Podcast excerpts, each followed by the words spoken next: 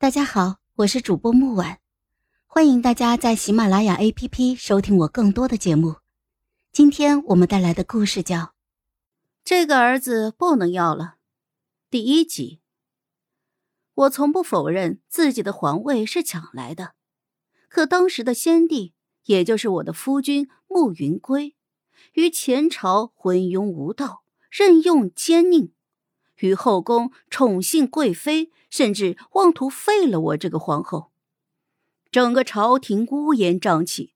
我一句话都没有多说，只是在他搂着贵妃夜夜笙歌“君王不早朝”的时候，我联合我的娘家发起了政变。慕云归坐上这个皇位，全靠我的娘家得力。手握半数兵权的将军府，任谁也不敢小觑。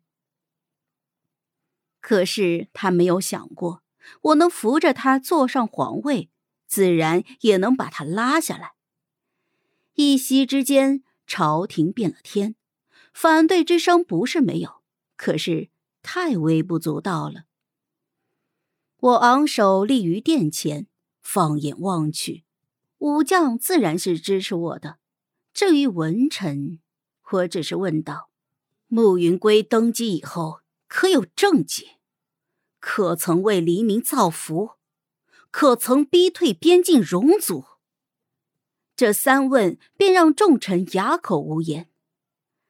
待我登基以后，更是雷厉风行，出兵平乱，减除赋税，广纳贤才，反对之声渐渐的消失。直到此时，我才去见慕云归。我自问是一个很体贴的妻子，囚禁慕云归的时候，顺手把如花似玉的贵妃也关了进去。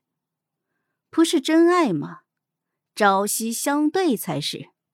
不爱上早朝，那就成全你，以后都不用去了。做到这个份上，跟许愿池里的王八也差不多了吧？奈何对方完全不领情啊！慕云归和贵妃对着前来探监，呃，不，前来探望的我就是一顿输出。我挖了挖耳朵，哎，说完了吗？朕还有奏折要批，很忙的。慕云归怒不可遏：“你有何资格称帝？众臣不会同意的。”恰在此时，内奸来报。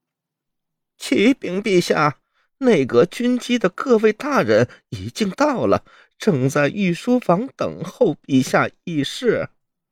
无形装逼最为致命了。慕云归大怒之下一顿猛咳。贵妃抓紧时间，正义凛然。哼，沈照，你敢谋朝篡位？你有何资格当皇后？哼，贵妃疯了。尊称都说错了，你该称我为女帝或陛下。来人，赐酒。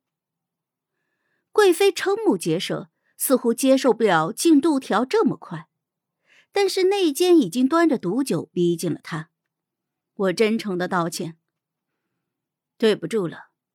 本来想多跟你说两句话的，奈何朝政繁忙。贵妃多担待。慕云归喊了半天“快来人”，可是叫破了喉咙，也没有人理他。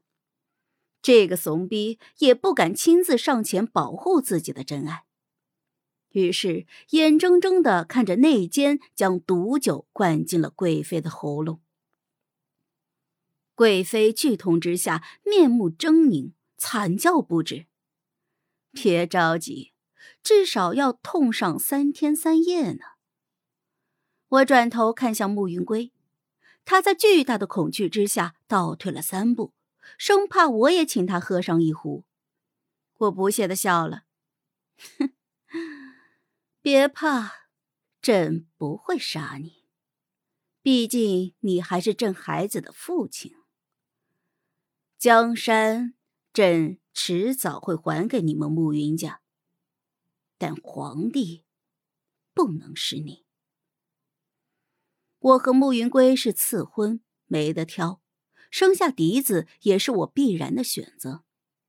我从来没有把持朝政不放的野心，称帝一样是无奈之举。我现在只想把朝政理得盘正条顺，然后交给我的儿子慕云轩。毕竟百姓何辜啊？要摊上慕云归这么一个千古一帝。为此，我为慕云轩精心挑选了太傅，让他读书明理，早早下了册封太子的旨意，为他理清前路，李排众议，让他从小接触朝政。只为耳濡目染。转眼十八年过去了，我想是时候了。我本想在我的寿宴上正式下旨让太子监国，可是我没想到他却迫不及待的献给了我一份大礼。好了，本集故事就到这儿，我们下集见，记得订阅和点赞哦。如果你有喜欢的故事，也欢迎在留言区告诉我们。